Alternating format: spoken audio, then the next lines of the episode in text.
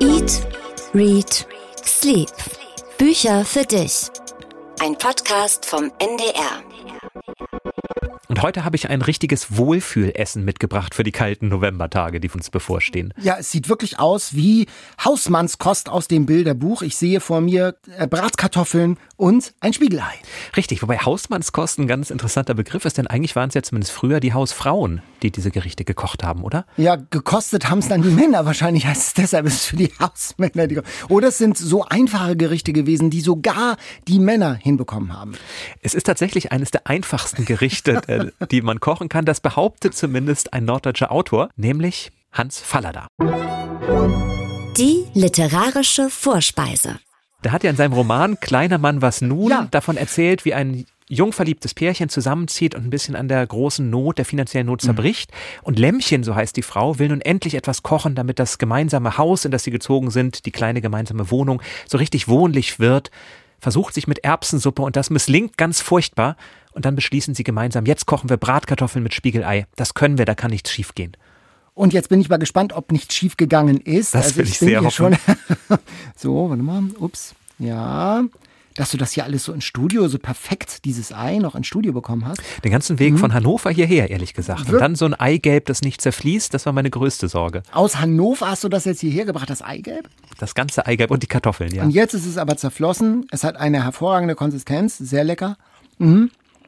Es ist dir wirklich sehr gut gelungen lecker, also wirklich so klassische Hausmannskost. Mhm. Das taucht übrigens in fast allen Büchern von Hans Fallada auf. Also es muss ein Gericht sein, was ihm auch sehr wichtig gewesen ist. Und ganz ehrlich, es ist auch eines meiner absoluten Lieblingsessen, gerade jetzt, wo es draußen so kalt wird. Ich bin Jan Ehlert und ich bin Daniel Kaiser, wir sind Kulturredakteure beim NDR und wir bringen jetzt bis Weihnachten jede Woche unseren Bücherpodcast Eat, Read, Sleep und wir freuen uns, dass ihr euch freut, dass, es, dass wir jetzt jede Woche zu euch kommen. Ja, danke für die vielen, vielen tollen E-Mails, die uns darin bestärkt haben, dass es gut ist, dass wir es jetzt jede Woche machen. Da fällt das Lesen und auch das Kochen leichter. Ich hoffe nur, dass es nicht jede Woche Bratkartoffeln gibt, denn das schlägt dann natürlich irgendwann doch auch ein bisschen aufs Gewicht. Und Kartoffeln tauchen auch in einem ein Buch aus, auf, das wir heute vorstellen werden. Wir werden sogar mit der Autorin sprechen, nämlich mit Elke Heidenreich. Richtig. Für die sind Kartoffeln ein wichtiges Grundnahrungsmittel. Sind ja auch lecker und vor allem so toll, was man alles Unterschiedliches aus ihnen machen kann. Genau. Eigentlich hätte ich dir gerne ein Bounty mitgebracht heute als kleine süße Vorspeise, denn das wäre das Gericht für das Buch gewesen, das wir gemeinsam gelesen haben. Genau, das ist eine Lieblingsspeise, eine süchtig machende Speise, die unser Autor Joachim Meyerhoff besonders gern mag, ähm, im Zusammenhang mit einer Cola Light, meine ich. Ne? Richtig, ja, genau. genau das. Vor jeder Theaterprobe, vor jedem wichtigen Moment, auch heimlich reingedrückt in Hauseingänge, immer ein Bounty und eine Cola Light. Ich weiß nicht, ob ich da nicht doch lieber bei den Bratkartoffeln bleiben würde. Die Bestseller Challenge. Hamster im hinteren Stromgebiet, der neue Meyerhoff, die autobiografische Buchreihe des bekannten, ja charismatischen Schauspielers Joachim Meyerhoff. Und diesmal sind wir mit ihm im Krankenhaus, denn er hatte einen Schlaganfall, einen leichten, ein Schlagerl, wie das Klinikpersonal da österreichert. Wir sind mit ihm also auf der Schlaganfall-Intensivstation und nachts erinnert er sich an Reisen, die er gemacht hat. Es geht um Momente der Zerbrechlichkeit und der Überforderung in diesem Buch. Und ich sag mal, das ist ein, für mich ein klassischer Meyerhoff. Jan, es war dein erster Meyerhoff. Wie war es denn für dich? Ja, zumindest mein erstes Meyerhoff-Buch. Ich kannte ja. ihn tatsächlich nur als Schauspieler. Und ich muss sagen, ich habe sehr viel Gutes gehört im Vorfeld über dieses Buch, über all die anderen Bücher, seine Reihe Alle Toten fliegen hoch. Ja. Und war deswegen, bin ich ja immer, wenn ich so viel Gutes höre, erstmal ein bisschen skeptisch, ob das denn wirklich so gut sein kann. Und ich war wirklich verblüfft, wie er es schafft, diese A, sehr persönliche Situation zu beschreiben. Ich meine, immerhin, er hatte einen Schlaganfall, das ist ja wirklich passiert über das, was er hier schreibt. Das mhm. steckt man ja nicht einfach so weg. Und dann B, dieses doch auf den ersten Blick nicht so literarische Setting. Wir befinden uns also auf einer Stroke-Unit, einer Schlaganfalleinheit im Krankenhaus, wo er langsam wieder lernt, sich zu bewegen. Das klingt ja erstmal nicht danach, als ob das großer literarischer Stoff wäre. Und wie er das aber schafft, mit großer Sprachgewandtheit, mit großer Einfühlsamkeit auch zu beschreiben, dass man die ganze Zeit sich nicht langweilt, auch wenn er zum 20. Mal versucht, den linken Finger auf die Nase zu drücken. Mhm. Das hat mich sehr beeindruckt, wie er das geschafft hat. Mhm. Und die Reisen, die er dann beschreibt, das war so ein bisschen so ein Konstrukt, glaube ich, dass er gesagt hat, er will nachts nicht schlafen und deshalb träumt er und denkt er an seine Reisen, die er erlebt hat und die Widrigkeiten, die es auch auf diesen Reisen gegeben hat. Das hat mich aber auch nicht gestört, dass das nur so ein Hilfsmittel war, sondern ich habe das wirklich als ganz schönen, reflektierten Roman oder als äh, autobiografische Erzählung gelesen. Und ich finde immer, was macht dieser Joachim Meyer Meyerhoff, was macht er so toll? Er erzählt amüsante Anekdoten und der spitzt sie eben gekonnt sehr unterhaltsam zu. Der wird wahrscheinlich einen ähnlichen Erlebnishorizont haben wie wir beide, Jan, aber der hat einfach die große Gabe, diese Dinge unterhaltsam zu pointiert zuzuspitzen, wenn er die Verhandlungen mit den Taxifahrern im Senegal schildert, wie ein expressionistisches Theaterstück oder den Computer in der Schule seines Bruders. Da steht dann, der Computer war so groß, dass er einen halben Klassenraum ausfüllte, hatte Röhren und brauchte minutenlang für einfache Rechnungen und wenn das Ergebnis kam, wurde gejubelt und die Mathelehrer umarmten sich. Mhm. Das ist natürlich eine Zugeständnis, aber das macht so viel Spaß, es zu lesen, weil er, weil er die richtigen Knöpfe drückt, weil er Kino im Kopf erzeugt, weil er ein Händchen für Dramaturgie hat. Absolut, aber das mit den großen Rechnern, das habe ich häufiger schon gelesen. Also das beschreibt der Toll, gar keine Frage, aber das für mich wirklich Neue und wirklich herausragend an diesem Buch ist tatsächlich, wie er es schafft, seine eigene Krankheit auch in Worte zu fassen. Also wie er beschreibt diese Symptome des Schlaganfalls über die ersten Seiten hinweg. Er sitzt gerade neben seiner Tochter, spricht mit ihr über eine Arbeit über Bipolarität und dann kommen diese Symptome und er findet dafür so großartige Worte, auch gleichzeitig so großartig die Gefühle, dass er sagt, mir war es aber so unangenehm, dass ich in diesem wichtigen Moment jetzt plötzlich mich selber in den Vordergrund drängen musste und sagen musste, mir geht es nicht gut. Also ein Gefühl, was glaube ich ganz viele kennen, dass man eigentlich erst einmal, wenn man merkt, hm, mir geht es nicht so richtig doll, ich möchte nicht zur Last fallen, wie er das auch offenlegt wie er sich jetzt auch nicht als den Helden der Geschichte darstellt, sondern seine eigenen Zweifel, seine eigene Verletzlichkeit, auch das, was diese, diese Urerfahrung, mhm. der Körper funktioniert nicht mehr, was macht das mit einem selbst, dass er dafür so ausdrucksstarke Worte findet, das fand ich wesentlich, wesentlich stärker als die Geschichten. Die sind auch schön erzählt, natürlich, aber die sind für mich eher ein Stilmittel, um auch mal aus dieser Krankenhausszene auszubrechen. Ja, beziehungsweise ich finde noch die besondere Stärke, dass er beides verbindet. Also ähm, die Sprache, wie du sagst, ist ja so plastisch und von heute, er dosiert die Bilder ja ganz genau und dann nimmt er die Anekdoten und das alltägliche Erlebnis und er formt daraus eine Erkenntnis, so eine Art Metaebene, ich möchte fast sagen eine Weisheit. Er nimmt auch das Banale aus dem Krankenhausalltag und erhebt es zum Allgemeinen. Er reflektiert seinen Alltag und das sind dann ganz wunderbare Momente, zum Beispiel das Frühstück. Da kommt die Krankenschwester rein äh, und sagt, was möchten Sie denn essen in dieses Mehrbettzimmer? Und es gibt eben Graubrot, Weißbrot, Schwarzbrot, Striezel. Und dann äh, und Semmel. Es, und Semmel. Und dann auch Marmelade und so, aber dieses Graubrot, Weißbrot, Schwarzbrot, Striezel. Die Schwester kommt äh, und geht von Bett zu Bett und jeder antwortet anders und er reflektiert das und dann sagt er so einen Satz wie Graubrot, Weißbrot, Schwarzbrot, Striezel, das ist, wenn man schon auf dem Brückengeländer steht, nur noch ein weiterer Abzählreim hinein in den Nihilismus. Das ist natürlich ein großer Satz für einen sonst als Unterhaltungsroman konzipiertes Buch, aber in dieser Situation, in diesem Schicksalsraum im Krankenhaus, wirklich von einer ungeheuren Sensibilität und er erspürt das und er bringt das so auf den Punkt und das finde ich toll. Findest du, dass er da tief genug geht bei der Reflexion? Oder dass man, manchmal hatte ich das Gefühl, so richtig weiterzudenken, traut er sich nicht. Er sagt an einer Stelle zwar so schön, die Sturmflut der Dämonen braust über mich hinweg, ich musste hinter sie gehen also oder die Lösung, das Schreckliche ja. lag hinter ihr, nicht vor ihr. Ich musste da durch. Manchmal hatte ich das Gefühl, so ganz traut er sich nicht. Und auch dieses Buch ist eher ein Versuch, möglichst schnell wieder in den Alltag zurückzukommen. Das stimmt. Also es ist jetzt ein, nicht eine ganz tiefe Ausleuchtung des, des Seelenlebens, äh, aber es ist schon eine Bewusstbarmachung der Verletzlichkeit und der Endlichkeit des Menschen. Und der, das, das reichte mir für die Lektüre dieses Buches durchaus aus. Also für so einen Bestseller, finde ich, ist das schon ziemlich tief. Ich mochte es aber auch wirklich, vor allen Dingen, man spürt es ja aus den Unterhaltsamkeitsgründen. Also wenn er auch ironisch mit seiner umfassenden Bildung spürt. Er soll mal beschreiben, welche Schmerzen er gerade hat beim Arzt und er beschreibt absatzlang ein Gewitterflackern aus dem Roman Moby Dick. Wirklich, und die Ärztin sagt dann nach seinen vielen, vielen Worten, aha, so wie ein Brummen also. Das ist schon sehr lustig. Äh, und äh, wie er also diese, diese Verbindung schafft von Anekdote und Einsicht und Reflexion. Das mag jetzt nicht Marianengraben tief gehen, aber ich finde schon ausreichend ausreichend für, für das, was ich von einem Buch so erwarten kann. Und die Selbstironie nicht zu vergessen. Ja. Also wenn er im Bett liegt und tatsächlich Liebe schaut, diesen kitschig schönen Weihnachtsfilm, den ich übrigens auch jedes Jahr zu Weihnachten gucke, wo Hugh Grant Premierminister ist und ganz viele unterschiedliche Liebesgeschichten sich da genau. nebenbei abspielen. Wie er da sitzt und in Tränen ausbricht und sich selber auch so ein bisschen aus der Distanz betrachtet, das sind, finde ich, schon ganz starke Momente, ja.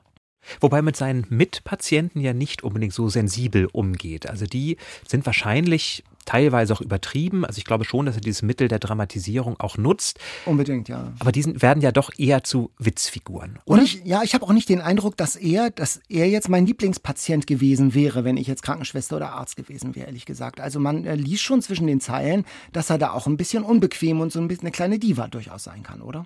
Absolut. Ja. Wobei, was mich wirklich verblüfft hat, wenn wir mal davon ausgehen, dass vieles stimmt, ist, wie lange es tatsächlich gedauert hat, bis er ins Krankenhaus kommt. Also der Rettungswagen kommt relativ schnell, aber dann stehen sie fast eine Stunde rum, weil sie nicht zu, keine Zuweisung bekommen, in welches Stroke genau. Unit sie jetzt kommen müssen. Und das, obwohl es ja nun ein Promi ist. Also es hat mich so ein bisschen auch erschüttert, wie lange dann tatsächlich so etwas in einer Stadt wie Wien dauern kann. Die Liebeserklärung an seine kleine Tochter am Schluss, da muss ich sagen, da muss ich deutliche Abzüge in der B-Note bei diesem Buch machen, da dachte ich, ich lese ein Buch von Till Schweiger, der seine Tochter super findet. Am Ende denkt man schon, hätte der Lektor die Lektorin mal ein Machtwort gesprochen und dem ein Ende bereitet, also früher, dann wäre dieses Buch möglicherweise noch stärker gewesen. Ich habe das äh, als Schwäche empfunden am Schluss. Insgesamt also eine Buchempfehlung. Und das Tolle ist, man kann es auch lesen, wenn man so wie ich die anderen, die davor waren, alle gar nicht kennt. Absolut. Mhm. Also Daumen hoch für Meyerhoff. Ähm, für wen hast du noch deine Daumen erhöht in dieser Woche? Für eine nicht ganz so bekannte Autorin. Also da wird man wahrscheinlich, wenn man den Namen hört, erstmal gar nichts im Hinterkopf haben, wenn man das Buch liest, nämlich Jana Volkmann, mhm. eine junge Autorin, die aber auch wie Meyerhoff in Wien lebt. Und das Buch heißt Auwald, mhm. erschienen im Verbrecherverlag. Darin geht es grob gesagt um eine Einzelgängerin, eine Tischlerin, Judith, die nicht besonders gut darin ist, mit anderen Menschen klarzukommen. Sie stürzt sich eben in ihre Arbeit, sie kann Holz am Geruch unterscheiden, ganz viele unterschiedliche, und wirklich Stunden, Stunden, Stunden damit verbringen, ihren Job zu machen. Sie soll zum Beispiel ein Puppenhaus restaurieren, wo ein Liebhaber die Schreibzimmer von Prominenten nachgestellt hat, von Susan Sonntag beispielsweise mhm. oder von Ismail Kadare. Und sie stürzt sich da rein, sie macht das ganze Puppenhaus neu. Sie restauriert nicht nur, sondern findet, hier muss noch ein Telefonkabel reinkommen, der Stuhl hat nicht die richtigen Proportionen, also geht ganz darin auf Umgekehrt aber hat sie fast kein Privatleben. Sie wohnt mit einer Frau zusammen, Lynn, aber auch da hat man das Gefühl, sie sitzen schweigend beim Frühstückstisch und während Lynn es wenigstens schafft, so zu tun, als ob sie Zeitung liest, gelingt Judith nicht mal das. Sie sitzt einfach verloren daneben und weiß gar nicht, was sie tun soll, um eine Art Kommunikation aufzubauen. Und dann passiert Folgendes. Ihr Chef sagt, nun ist aber auch mal gut, du musst jetzt Urlaub machen. Und für sie eine Katastrophe, die er eigentlich überhaupt gar nicht weiß, was sie mit Freizeit anfangen soll. Sie beschließt, das alles dem Zufall zu überlassen und findet ein Ticket für eine Fahrt von Wien nach Bratislava und steigt auf das Schiff, kommt in Bratislava an, möchte zurückfahren, aber ihr ist das Rückfahrticket gestohlen worden. Und bleibt sie in Bratislava und stellt aber fest, das Schiff von Bratislava nach Wien verschwindet spurlos. Und so glaubt auch jeder, dass auch sie spurlos verschwunden ist. Und dann beginnt eine zweite Ebene, nämlich diese Möglichkeit, ein Leben ganz neu beginnen zu können. Mhm. Was würde ich anders machen? Und da wird es dann ein bisschen fantastisch. Da kommt dann der Auwald als etwas mythischer Ort plötzlich dazu. Also wir wechseln auch die Erzählerperspektive. Aus sie wird ich. Also mhm. jetzt ist es nicht mehr das Leben, was ich so dahin lebe. Jetzt ist es mein Leben, das ich versuche zu entdecken.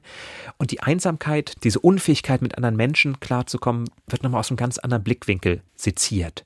Und mir hat es sehr, sehr gut gefallen, weil dieses Gefühl der Einsamkeit, nicht nur als Makel dargestellt wird. Sie geht in dieser Einsamkeit auch ein bisschen auf. Sie findet auch ihre Vorteile drin, wenn sie sagt, sie hat einen neuen Zeitvertreib, den Heimweg verzögern. Sie geht also einfach immer andere Wege, es wartet ja keiner zu Hause, entdeckt neue Dinge und ist in dieser Einsamkeit an sich glücklich und fragt sich aber, was sind jetzt die Erwartungen der Gesellschaft im Vergleich zu dem, was ich machen muss? Bin ich nur unglücklich, weil die Gesellschaft glaubt, ich müsste so sein wie alle anderen?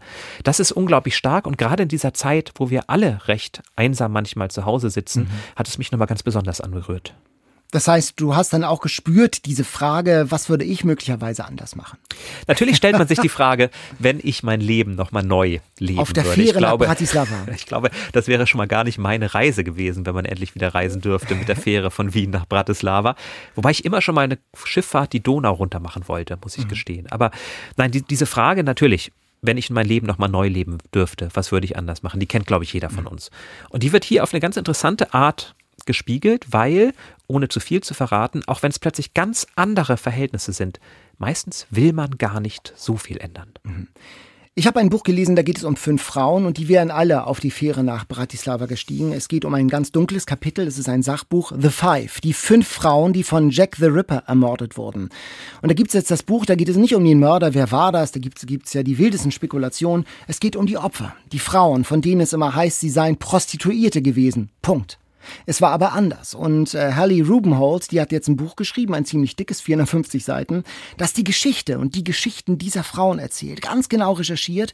Und das sind natürlich Frauen, die in schwierigsten Verhältnissen leben mussten, unter die Räder kamen, weil eine Ehe scheiterte und der Mann damals immer, immer, immer, immer im Vorteil war, finanziell und auch vor dem Gesetz. Man taucht in diesem Buch ein in die äh, viktorianische Welt von England, das England, über das Charles Dickens geschrieben hat. Man taucht ein in die Welt der Armenhäuser Häuser.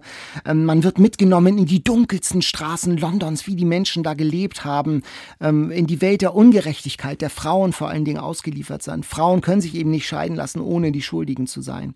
Und die Geschichte der fünf Frauen, das sind eben ganz unterschiedliche Lebenswege, werden erzählt, von der Geburt bis zum Tod. Zum Beispiel Kate, die sich als eine Art Bänkelsängerin bei Hinrichtungen verdingt, da so Moritate deklamiert, einmal sogar bei der Hinrichtung eines ihrer Verwandten. Elisabeth, die aus Schweden Leben kommt. Äh, ungeheuerliche Lebenswege von Göteborg nach London. Ein spannendes Buch über eine Zeit. Und heute sind diese fünf Frauen ja immer nur so ein bisschen der gruselige Schmuck für den legendären Ruf eines Serienmörders. Jack the Ripper, da werden, äh, wird Merchandising verkauft und die Frauen sind sozusagen nur das Beiwerk. Aber das waren ja Frauen, die Familie hatten, die Weihnachten gefeiert haben, die Menschen waren. Und dieses Buch gibt ihnen die Geschichte zurück, ihre Würde. Und das ist wirklich erhellend. Ähm, bei Jack the Ripper werde ich jetzt immer an Polly, an Annie denken, an Catherine, an Kate und Mary Jane. 425 Seiten, The Five. Das Leben der Frauen, die von Jack the Ripper ermordet wurden. Äh, ein ziemlicher Bucherfolg war das in England und jetzt auf Deutsch erschienen. Mhm. Was ich einen ganz tollen Ansatz finde, weil es stimmt ja, dass man oft das Monster, den Verbrecher in den Mittelpunkt stellt, den jeder kennt. Fallen mir auch genug aktuelle Beispiele Honka ein, wo man ja, Honka, ja. der Frauenmörder von der Hamburg, aber auch, genau. aber auch wenn wir über Attentäter der jüngeren Zeit sprechen, ja. die Namen der Täter kennt man oft, die Namen der Opfer viel zu wenig. Und also, das ist wirklich, ja genau, und in diesem Fall ist es auch ein wirklich ein gelungenes, umfassendes Porträt. Die hat ja wirklich ganz viel recherchiert, alte Zeitungen rausgesucht und Gerichtsakten natürlich.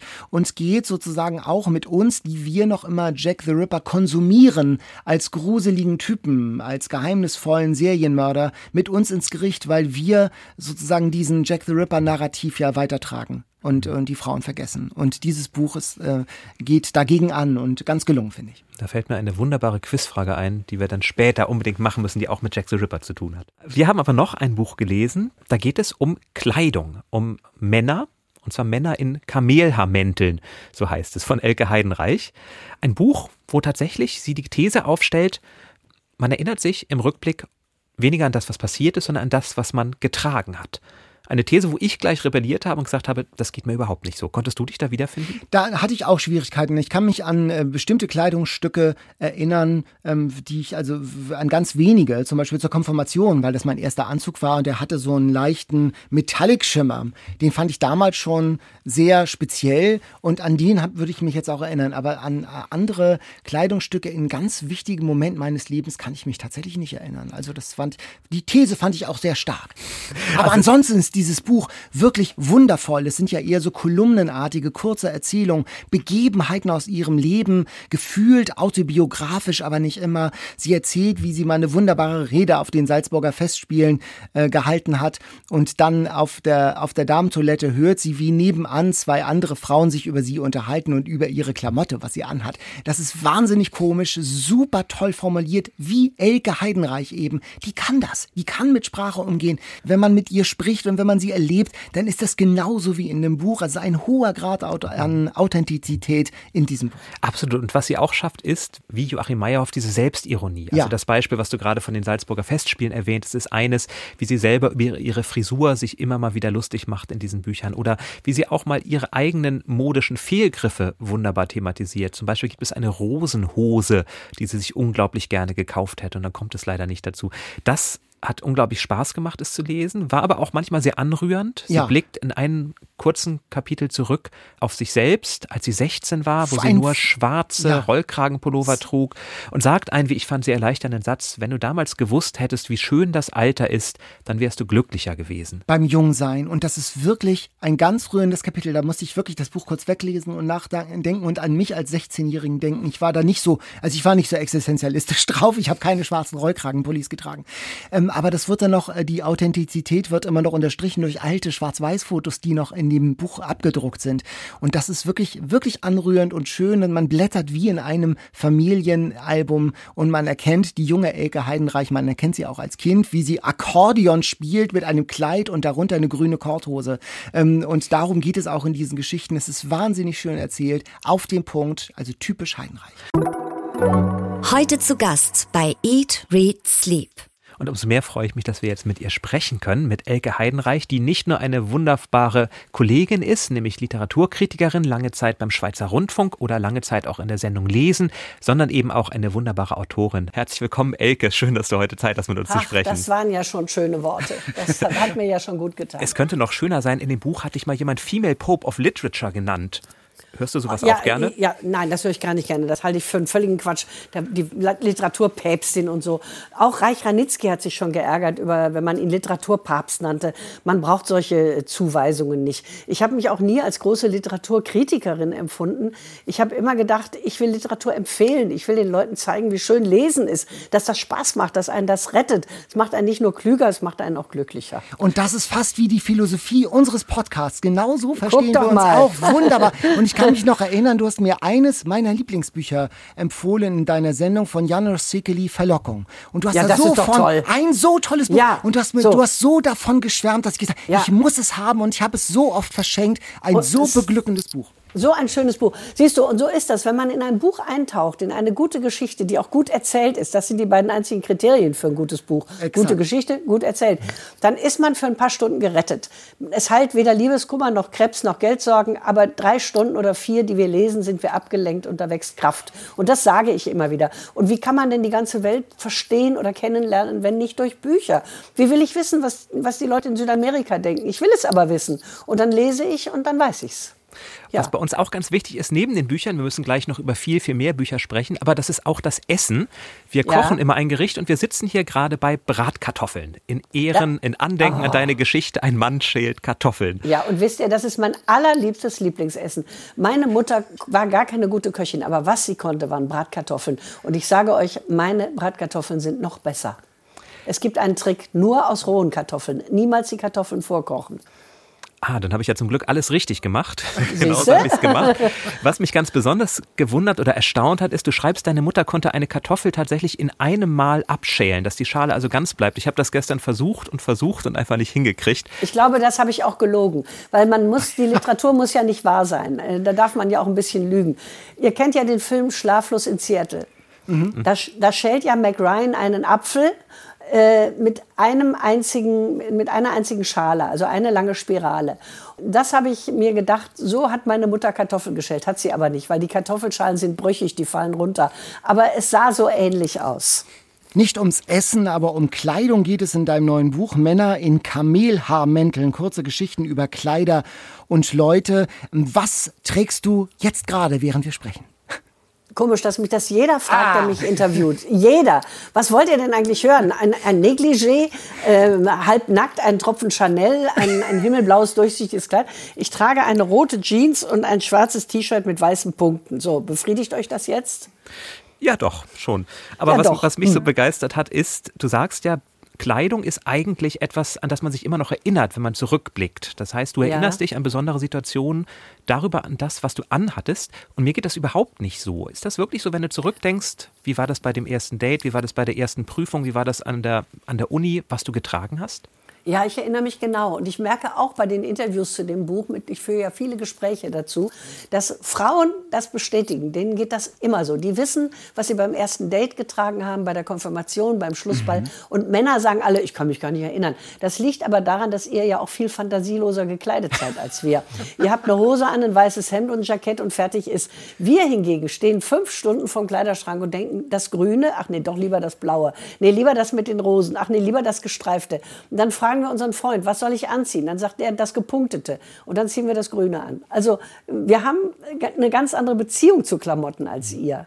Wobei ich mich ertappt gefühlt habe und tatsächlich diesen Samstag einkaufen war, weil ich dachte, okay, etwas ausgefallener könnte mein Kleiderschrank wirklich schon sein. Also ja. dazu hast du mich doch motiviert. Wage mal eine blaue Samtjacke. Es ist okay. Aber nicht äh, lila. Lila ist ja eine ganz verkehrte Anzugfarbe. Ganz falsch. Ja, ganz falsch. Ich, äh, die Geschichte ist zum Teil wahr. Alle Geschichten haben irgendeinen biografischen Kern, sind aber nicht wirklich so eins zu eins passiert. Aber ich hatte einen Freund, der stark farbenblind war und der dachte, er hätte sich einen, einen anthrazitfarbenen oder dunkelgrauen Anzug gekauft und der war wirklich knalllila. Er hat es nicht gesehen. Das ist dann schon eine Katastrophe, ja wenn du sagst, es muss nicht alles wahr sein ähm, und die Frage nach dem autobiografischen Hintergrund, wenn du am Schreibtisch äh, sitzt und die Geschichten schreibst, wann entscheidest du, hier sage ich, übertreibe ich mal und hier lasse ich ein bisschen Fantasie mit reinspielen? Ich entscheide das eigentlich gar nicht, sondern ich habe im Grunde nur eine Idee, wie die Geschichte laufen soll. Und ich erinnere mich an ein bestimmtes Event oder an eine, eine Gelegenheit oder so. Und dann fange ich an zu erzählen und dann nimmt die Geschichte ihren eigenen Verlauf. Und dann ist überhaupt nicht mehr wichtig, ob äh, dann ein Kleid ruiniert wurde oder nur ein Tag oder ob es wahr ist oder ob es nicht wahr ist. Das spielt dann eigentlich keine Rolle mehr. Es sollen ja Geschichten werden und nicht äh, Tagebuchaufzeichnungen. Bei der Kleidung, ich hatte das Gefühl, dass sie in der Literatur aber so oft gar nicht vorkommt. Du bringst hinterher wunderbare Beispiele von Kleidern in Filmen, von Scarlett O'Hara, was sie sich aus dem, aus dem Vorhang geschneidert hat, oder mhm. von Holly Golightly in Frühstück bei Tiffany's.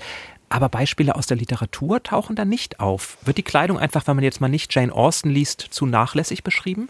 Ja, vielleicht. Aber zum Beispiel bei, äh, bei Proust auf der Suche nach der verlorenen Zeit ist nun gerade nicht mein Lieblingsbuch. Ich bin zu ungeduldig dafür. Wird ja ganz ausführlich beschrieben, was die Frauen anhaben, die Jacken und so. Und er vergleicht richtig und er qualifiziert ab, wenn eine nicht elegant genug ist und so. Es war ja wirklich auch ein Dandy, der auf sowas geguckt hat.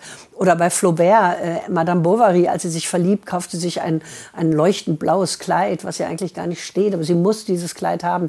Also Kleider spielen schon eine Rolle. Aber ähm, nicht so, dass ich jetzt Lust gehabt hätte, da endlos drüber zu schreiben. Aber das wäre mal ein Thema. Das könnte man äh, sich überlegen mal. Das ist ein schönes Thema. Mhm. Gibt es denn sowas wie Schreibkleidung bei dir? Also, dass du sagst, wenn ich schreiben will, dann ziehe ich was Besonderes an, um mich auch in eine bestimmte Stimmung zu versetzen? Nee, ehrlich gesagt nicht. Also, ich bin sowieso jemand und da äh, bin ich euch schon dankbar für, dass ihr nicht von Mode redet, sondern von Kleidung.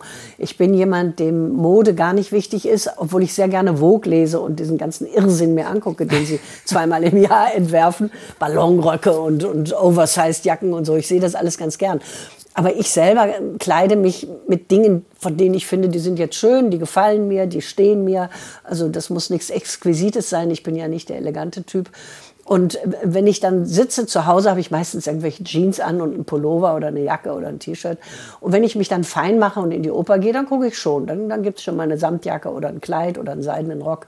Aber das spielt keine wirklich große Rolle in meinem Leben. Ein, ein, gegen, ein Kleidungsstück habe ich jetzt 30 Jahre und das hat damals 9 Mark gekostet auf dem Wühltisch. Das ist eine Tigerhose.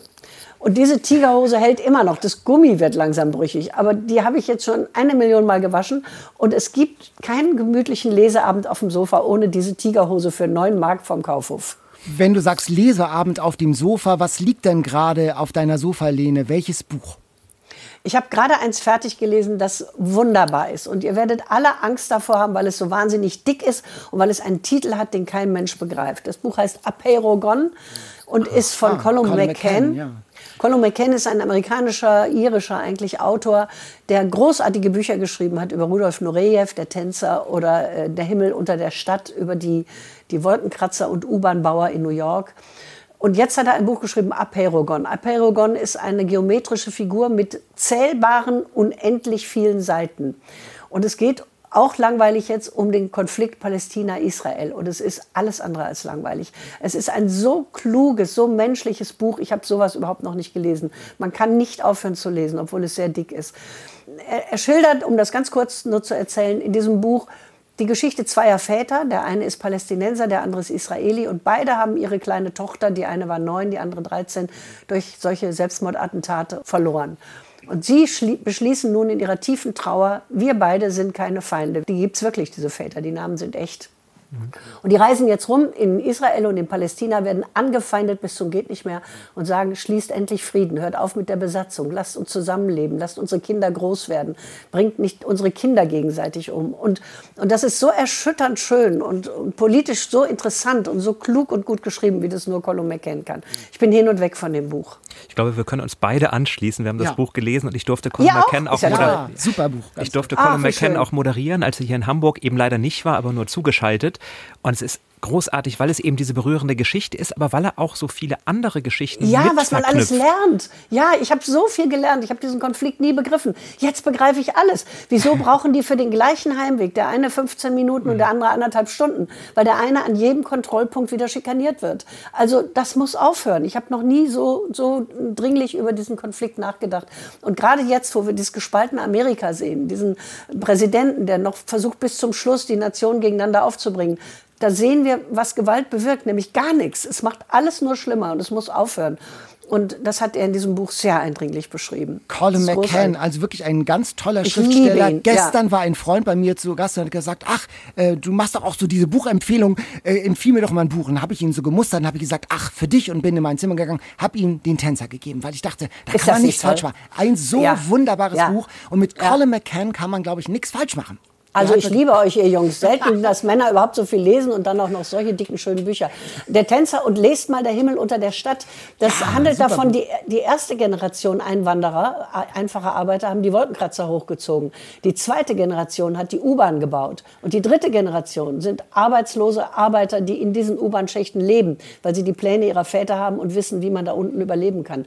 Ein Wahnsinnsbuch. Also dieser Autor, wenn der den Nobelpreis nicht kriegt, dann weiß ich es nicht. Super Typ, auch im Interview hat er mir erzählt, dass er auch so richtig irisch mal in eine Kneipenschlägerei verwickelt war und so. Also, ja. Also wirklich, äh, ja, interessant. Und, und, auch wie er, wie er erzählt, warum er dieses Apeirogon geschrieben hat. Dass, Er ist Vater von drei Kindern. Und als er die Geschichte von diesen Vätern hörte, er sagt, ich habe da gesessen und nur noch geweint. Und dann wusste ich, ich muss diese Geschichte schreiben. Mhm. Also auch zutiefst menschlich. Äh, ganz wunderbar. Wir ja, ich bin glücklich, dass ihr solche Bücher besprecht auch. Wir haben sogar auch besprochen, und das ist aus deinem Roman vielleicht auch eine Auszeichnung, Marlene Haushofer, Die Wand, das wir ja, beide toll. gelesen haben. Ja, weil wir nämlich auch die Rubrik haben, kurz gesagt, es ist ja eine Sehnsuchtslektüre. Eine Figur ja. in deinem Buch stellt sich vor, dass ein Mann doch bitte dieses Buch lesen würde. Ja, weil es auch ein Buch ist gegen Gewalt oder Richtig. was Gewalt ausrichtet, ja. Weil wir nämlich ja, auch die schöne schön. Rubrik haben, Klassiker, Alltime Favorites, wo wir Bücher vorstellen, die vielleicht schon ganz alt sind, aber trotzdem immer wieder zur Hand genommen werden. Ja. Hast du da ich auch ja eins? Ich habe ja auch so eins. Mhm. Ja, ich habe eins. Ich habe eins, was man heute, ich habe neulich noch mal drin gelesen und habe festgestellt, es ist zu altmodisch, man kann es nicht mehr lesen. Es ist, hat sich äh, sprachlich, glaube ich, überholt. Und ich liebe es trotzdem immer noch. Es ist 1900 oh, ich glaube 43 oder so geschrieben worden. Also nagelt mich jetzt nicht fest auf ein Jahr. Die Autorin war damals 23 Jahre alt, das weiß ich jedenfalls genau, und es war Carson McCullers. Und das Buch heißt The Heart is a Lonely Hunter. Das Herz ist ein einsamer Jäger. Das habe ich mit 15 zum ersten Mal gelesen und nur mich selbst da drin entdeckt. Wenn man es mit 30 liest, entdeckt man eine unglückliche Ehegeschichte von einer ganz anderen Figur.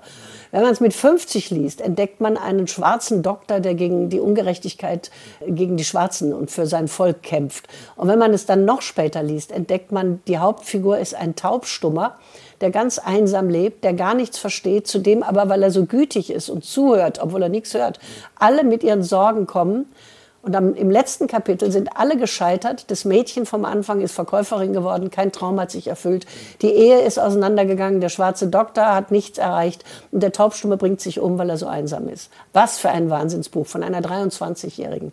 Und das begleitet mich durchs ganze Leben. Apropos Einsamkeit, wir sitzen jetzt gerade alle sehr viel zu Hause, man kann sehr wenig machen. Wie kommst du durch diese Zeit? Genau wie wir alle. Äh, mir fehlen Abende mit Freunden oder mal ein Glas Wein, aber manchmal kommt einen ja jemand besuchen, dann trinkt man mal einen Abend eine Flasche Wein zusammen.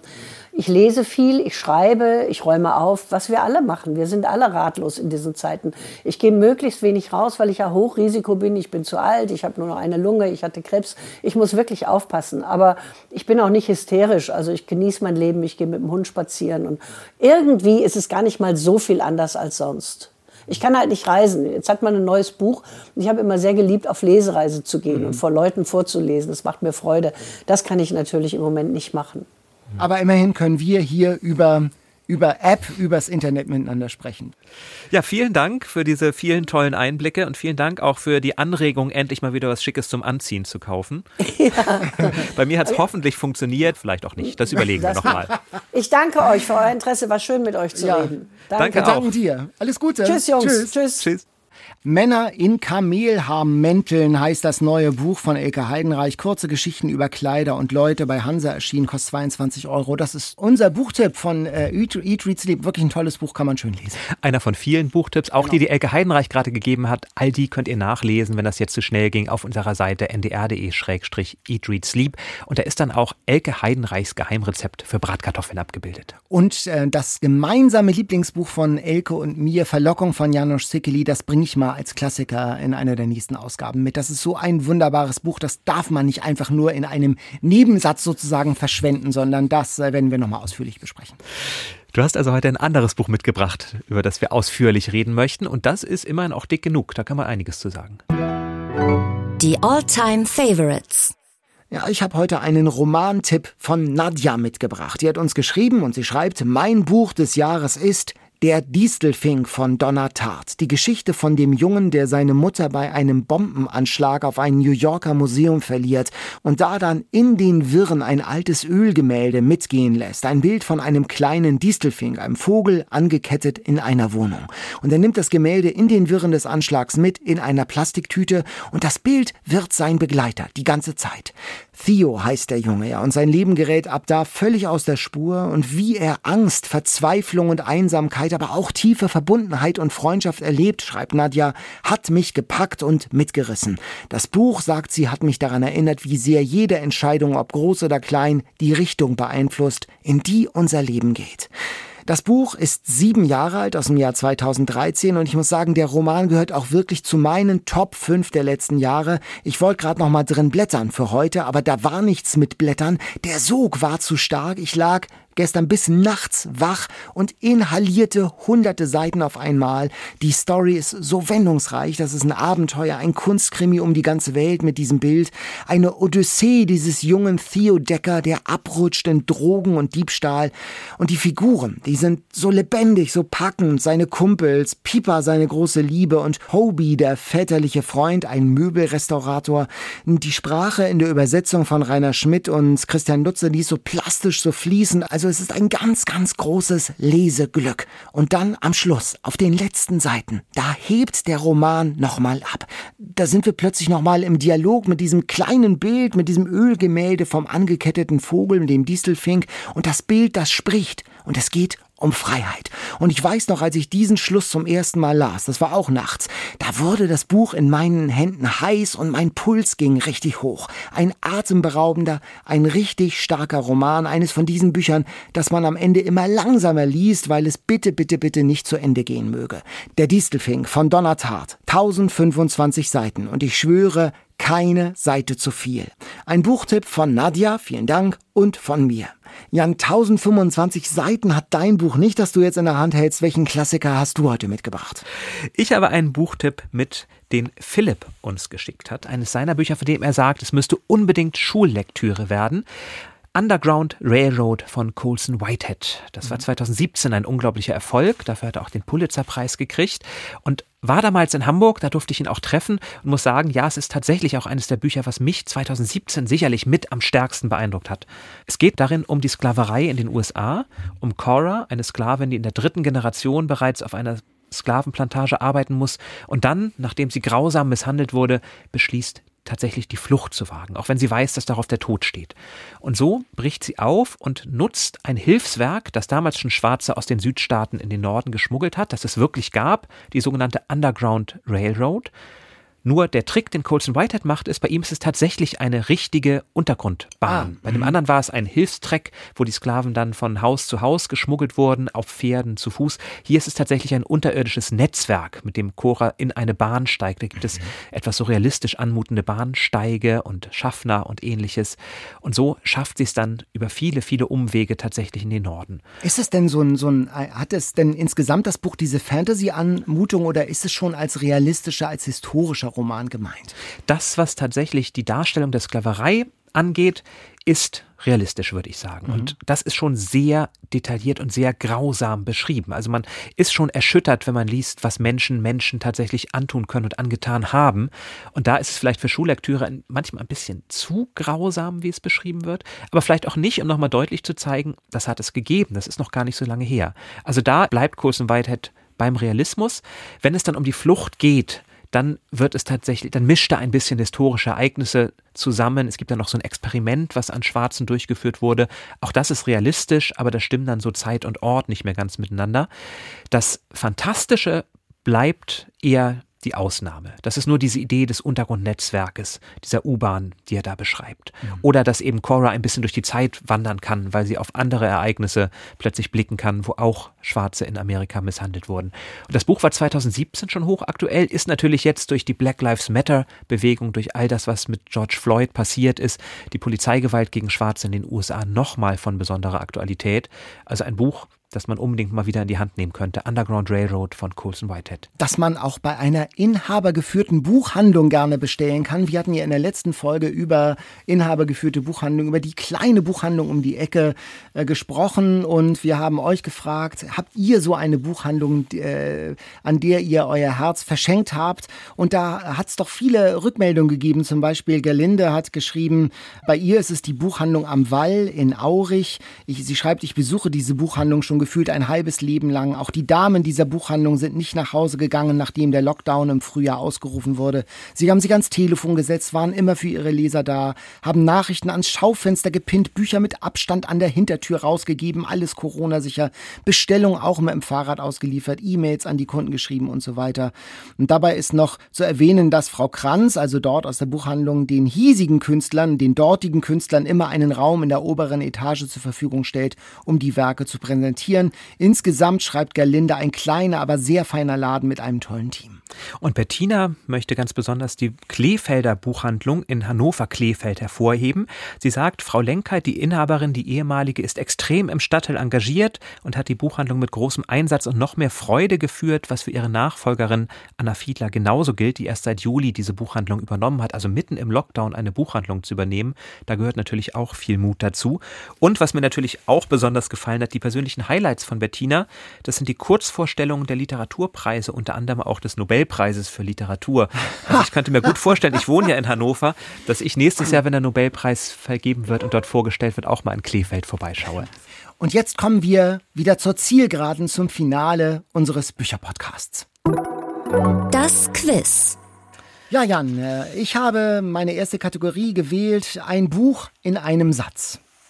Krankenschwester pfeift für ihren Lieblingskrimi auf jeden hippokratischen Eid. Oh je, die Krankenschwester pfeift für ihren Lieblingskrimi auf jeden hippokratischen Eid. Also Krankenschwestern müssen ja eigentlich keinen hippokratischen Eid ablegen, aber sie macht das Gegenteil. Ja, jetzt überlege ich, welche Krankenschwester. Ich kenne Misery von Stephen King. Richtig, genau, richtig. Oh, okay. Ja, genau. Toller Film, auch toller, toller Film mit Film, Annie Bates ja, genau, in der genau. Hauptrolle. Misery, also sie, die Krankenschwester, die ihren Lieblingsromanschriftsteller, Krimischriftsteller entführt und ihn dazu zwingen will, dass die Lieblingskrimifigur äh, nicht stirbt, sondern äh, weitergeschrieben und weitergeführt wird. Genau richtig, ja, ja, super. So, nun eine Frage, die ich während dieser Sendung tatsächlich erst bekommen habe, als du das Buch von Jack the Ripper vorgestellt hast. Welche Titelfigur eines berühmten Theaterstücks wird von Jack the Ripper ermordet? Ich habe ja die fünf Frauennamen genannt. War, da muss ja eine davon da, dabei gewesen sein. Ich habe ihn nicht gehört. Also Nein. Ich glaube auch, dass es, dass es ist eine fiktive Figur. Es ist eine fiktive Figur. Aber ja. der Autor lässt sie von Jack the Ripper am Ende ermorden. Zumindest liegt es sehr nahe. Aha, da bin ich ratlos. Es ist Lulu von Franz Wedekind. Ah, interessant, ja. Das Drama um die schöne Frau, die Männer betört und am Ende dann einem Mann zum Opfer fällt. Zweite Frage. Welcher Schriftsteller veröffentlichte seine Texte unter diesen Pseudonymen? Peter Panther, Theobald Tiger und Ignaz Wrubel. Ein Schriftsteller, dessen bekanntestes Werk Schloss Gripsholm ist, würde ich sagen. Und zwar ist das Kurt Tucholsky. Richtig, genau, ja, stimmt. Mhm. Toller Autor und gerade auch diese Artikel, die er veröffentlicht hat unter Peter Panther und Theobald Tiger, sind unglaublich lesenswert. Es gibt übrigens auch ein Klagelied auf die deutsche Speisekarte. Das können wir vielleicht in unserem Podcast sonst auch mal vorstellen von ihm, wo er darüber klagt, dass in Deutschland die Portionen immer viel, viel zu groß sind. Meine nächste Kategorie, ein Buch in einem Satz. Möchte gern Ritter versinkt in eigener Filterblase. Was kann das sein? Das ist also möchte gern Ritter, würde ich jetzt immer Don Quixote sagen. Richtig. Ja, Don Quixote. Richtig, Franz genau das. Denn es ist ja tatsächlich ein bisschen so wie das Filterblasenprinzip. Er liest ja so viele Ritterromane Genau. und glaubt deswegen, dass das, was er da gelesen hat, die Wirklichkeit sein muss. Unglaublich spannend, das heute zu lesen. Salman Rushdie hat ja ein Buch Quixote geschrieben, Mhm. wo er tatsächlich einen Menschen, der in den sozialen Netzwerken versinkt, als seinen neuen tragischen Mhm. Helden aufbaut. Und da gibt es viele Parallelen zur Jetztzeit. Ich habe noch einen Fun Fact sozusagen. Fritz Radatz, der verlor 1985 seinen Posten als Zeit-Feuilleton-Chef hier in Hamburg. Warum? Erstens, weil er ein falsches Zitat eines großen deutschen Dichters verwendet hatte. Zweitens, weil er sich in der Redaktionskonferenz eine saloppe Bemerkung über die Fahrkünste Gräfin Dönhoffs erlaubt hatte. Oder drittens, weil er als einziger deutscher Kritiker Umberto Ecos Der Name der Rose verrissen hat. Ich gestehe, ich habe keine Ahnung. Also weil er ein falsches Zitat eines großen deutschen Dichters verwendet hatte, weil er sich in der Redaktionskonferenz über Gräfin Dönhoff und ihre Autofahrkünste lustig gemacht hat, oder weil er Echos der Name der Rose verrissen hat. Ich meine tatsächlich, auch wenn ich es der Zeit nicht zutrauen würde, dass es was mit den Autofahrkünsten zu tun hatte. Nee, es ist tatsächlich das falsche Zitat. Er hat in einem Artikel ein angebliches Goethe-Zitat verwendet, das naheliegt, er, es habe zu Goethes Zeit in Frankfurt einen Bahnhof gegeben. Das kann gar nicht sein. Goethe hat früher gelebt, beziehungsweise der Bahnhof kam später. Es war aber ein Zitat aus einer Glosse der Neuen Zürcher Zeitung. Und es gab wohl schon vorher mit Radatz äh, thermische Schwierigkeiten in der Zeitredaktion, aber das war dann der Auslöser, dass er den Zeit-Feuilleton-Chefposten verloren hat. Interessant. Wobei einer der letzten Texte, die Goethe geschrieben hat, von einer Eisenbahnfahrt handelt. Also ganz so falsch lag er Lag vielleicht gar genau, nicht. genau. Aber äh, der Bahnhof, das war noch Zukunftsmusik. Ich habe auch ein Fun Fact. Robinson Crusoe, den wir alle kennen aus dem Roman von Daniel Defoe, Der einsame Mann auf der Insel, heißt in Wirklichkeit gar nicht Robinson Crusoe, sondern hat einen deutschen Nachnamen. Wie könnte dieser lauten? Schneider? Ist es Kreuzner? Oder ist es Krasner? Also ich würde ja fast jetzt auf den K-Laut gehen, also Kreuzer gehen. Kreuznner, richtig. Kreuznner, ja. Sein Vater kam nämlich, so schreibt es Daniel Defoe, aus Bremen Ah, und hieß Kreuznner. Und seine Mutter hieß Robinson. Also Robinson Kreuznner ist eigentlich nur die Kombination seiner beiden Nachnamen. Und die Engländer, die ja alles, wie Defoe schreibt, verballhorn, machten dann eben Robinson Crusoe raus. Also einer der größten, bekanntesten Helden der Literaturgeschichte trägt in Wirklichkeit einen deutschen Nachnamen. Und, das war mir auch neu. Als und äh, Lutz Seiler macht dann aus Crusoe dann auch noch Crusoe. Also Und ihn beide- wieder ein, deutscht ihn richtig. wieder ein, aber auf eine ganz andere Art und Weise. Ja, da sind wir doch beide mit halbwegs erhobenem Haupt aus diesem Quiz äh, herausgekommen, aber man kann es nicht oft genug betonen, man muss das nicht alles wissen. Wir suchen ja auch lange nach diesen Fun Facts, äh, manchmal im Internet, um äh, eine Frage zu finden und eine Frage zu formulieren. Also man kann das und man muss das nicht alles wissen. Es geht um den Spaß. Absolut. Ich muss auch gestehen, das mit dem deutschen Nachnamen wusste ich gar nicht. Ich wollte nach dem ersten Satz von Robinson Crusoe gucken, ob der sich eignen würde für unser Quiz. Bin dann über den zweiten Satz gestolpert, wo mir das erzählt wurde mit dem Kreuzner. Und da dachte ich, das hat mich so verblüfft, das muss ich doch jetzt hier mal teilen. Bestseller Challenge. Die Auslosung. Nun kommt der spannendste Moment des Tages, nämlich zu gucken, worüber wir in der nächsten Woche sprechen werden. Letzte Woche habe ich gezogen, glaube ich, und diesmal darfst du ziehen. Richtig, da ja nächste Woche du und Katharina, Katharina und du hier sitzen werdet, übernehme ich die Aufgabe des Zeremonienmeisters und ziehe das Buch, was ihr dann besprechen werdet. Aus unserer Oh. Dose. Ein sehr schönes Buch.